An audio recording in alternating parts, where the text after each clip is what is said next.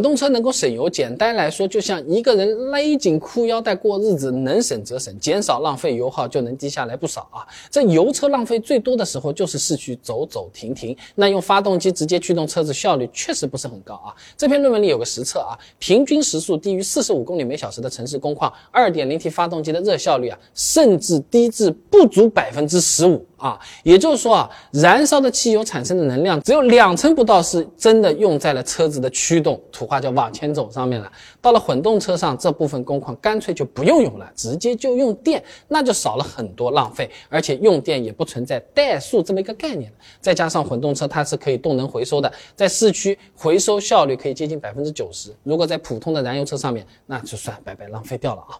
那同样市区堵车的情况，参考论文中的实测，混动车的整体热效率可以达到百分之三十六，而燃油车呢都在百分之二十五以下了啊。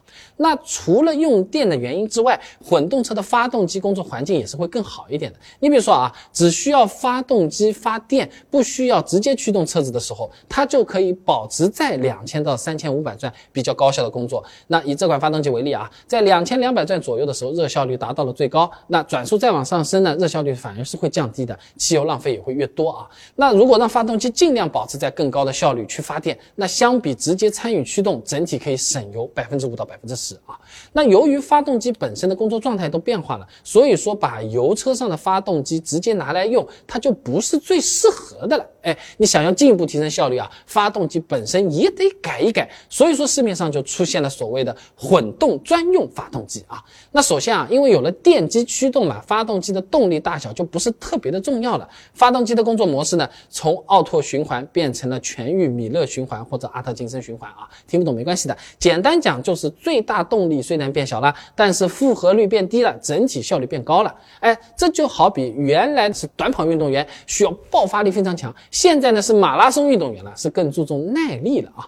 那么在此基础上，发动机会进一步提高压缩比，热效率还能变得更高。然后呢，增加一套一级压系统，可以再把废气里面没有烧光的汽油再回收回来，提升这个利用率。那最后呢，在活塞连杆、曲轴等位置还会用一些新材料、特殊的涂层、特殊的工艺去减小摩擦力。那这个发动机啊就大功告成了。现在混动专用发动机的最高热效率基本上都在百分之四十以上了啊。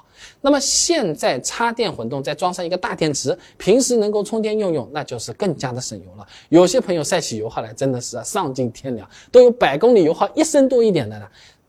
他是不是 P 图的呢？它什么情况下才能开得到？听起来是挺好了，也是很省油的。那么算上保险、保养、维修，混动车还到底能不能省钱？如果一直充电，油箱里的油放在那边，它会不会过期呢？感兴趣的朋友啊，你。进我主页搜索“混动”两个字，现成做好的视频马上就可以看啊！那我每天都会更新实用有趣的汽车干货短视频，开车养车都用得上，关注记得点一点，下次啊你就刷得到，不会错过了。